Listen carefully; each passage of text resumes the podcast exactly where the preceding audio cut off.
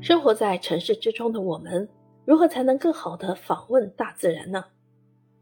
那些动物教我的是一书，讲述了作者和鸭子、松鼠、螳螂、刺猬这四种动物相识相知的故事。因为童年一次与小动物们的亲密接触，开启了作者章鱼长达三十年的自然观察之旅。从小鸭到真松鼠，从螳螂到白大仙，那些我们身边最普通的野生动物。那些与现代都市看似相悖的自然生活，对生态系统有着无法替代的非凡作用。书中，作者以充满松弛感的慢观察视角，在有限的物种范围内逐层深入，用第一手的资料打开了一扇存在于我们身边的自然之门。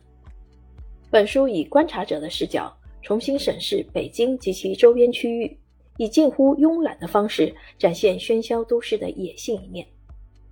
作者章鱼对动物精彩瞬间的记录和种种长期观察之下的惊人发现，